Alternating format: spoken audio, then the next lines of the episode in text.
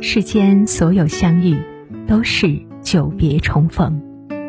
嘿，朋友你好，我是珊珊。无论你在世界的哪个地方，我都愿意在这个温柔的夜色中，点一盏心灯，温暖你。欢迎收听《珊珊夜读》。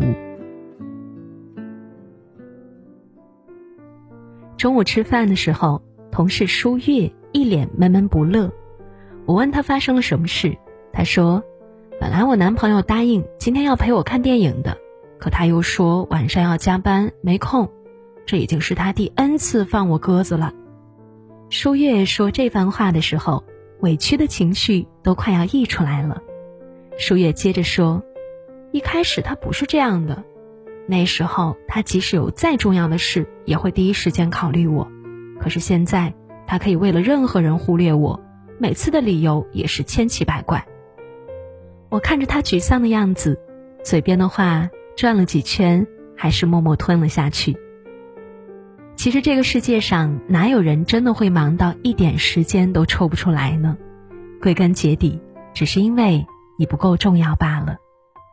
想送你回家的人，东西南北都顺路；愿意陪你吃饭的人，酸甜苦辣都爱吃；想帮你的人，再苦再难也会想尽一切办法来帮你。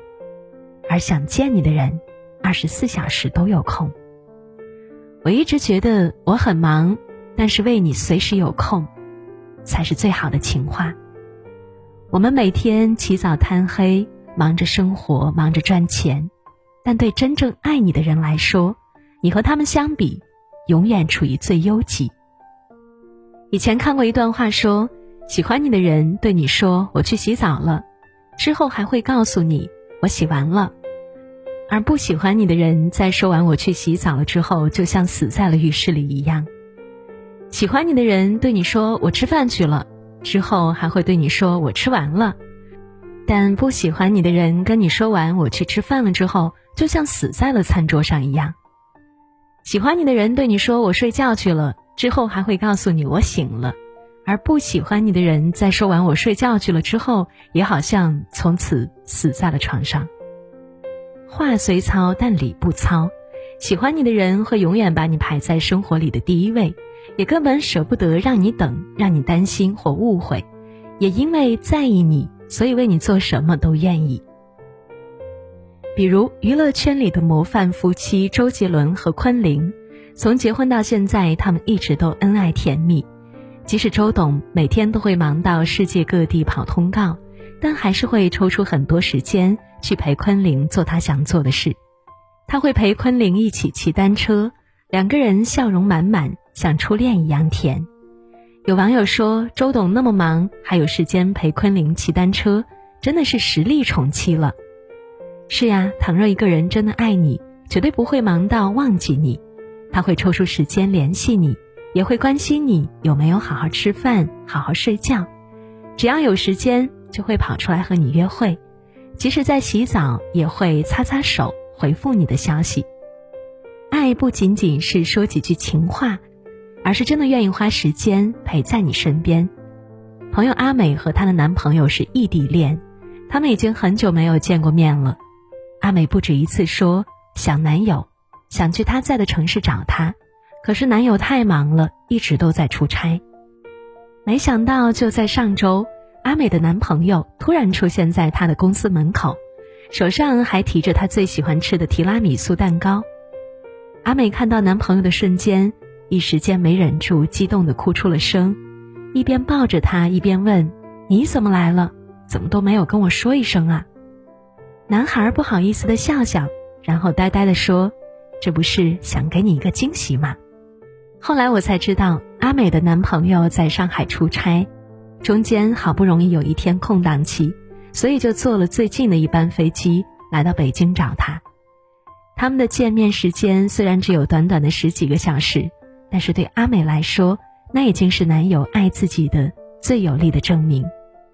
成年人的恋爱有很多都败在了没时间，但仔细想想，或许并非是没有时间，只是他懒得花那么多时间在你身上而已。我总觉得。这世上最美好的爱情，就是见缝插针的爱情。就是说我虽然没有大把的时间给你，但那些琐碎的时间拼凑起来，我都愿意花在你一个人身上。之前很多人都说，在信息时代，秒回消息的才是真爱。虽然这种说法过于绝对，但是我们可以肯定的是，不秒回你的不一定不爱你，但秒回你的人一定足够爱你。仔细想想，现在的我们大都有手机依赖症。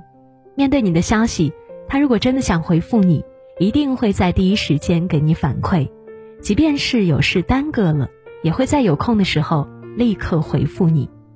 因为爱你，所以他不舍得让你等太久；当然，也因为他不爱你，所以你等多久对他来说都没有关系。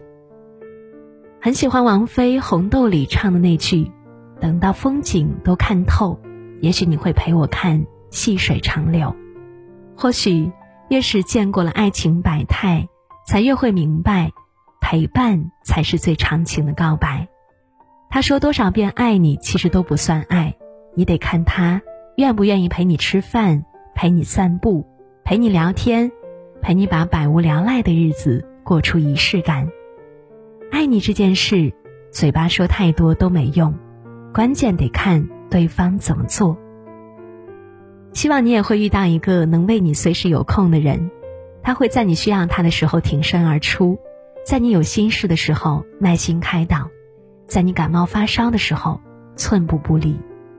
同样的，你也要把时间花在那些真正关心你和爱护你的人身上，千万不要把你的热情交付给那些频频对你说。改天和下次的人身上，点个再看。或许现在的你已经在爱情这条路上频频跌倒或是受伤，但你一定不要轻易将就，要相信那个对的人已经在来的路上了。无论是一日三餐还是一年四季，他都只想和你在一起。时间不会成为打败你们感情的杀手。往后的日子。他都会陪在你身边，陪你吃很多很多顿饭，看很多很多风景，然后一直到白头。当你在天亮以后收到了我的消息，那么你就知道昨晚的月亮是个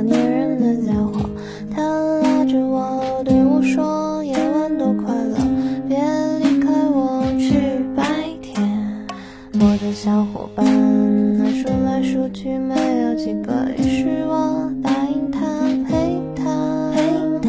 哪怕星星都散了，晚饭都下班了，不睡觉，不睡不睡不睡觉。在人群里孤独的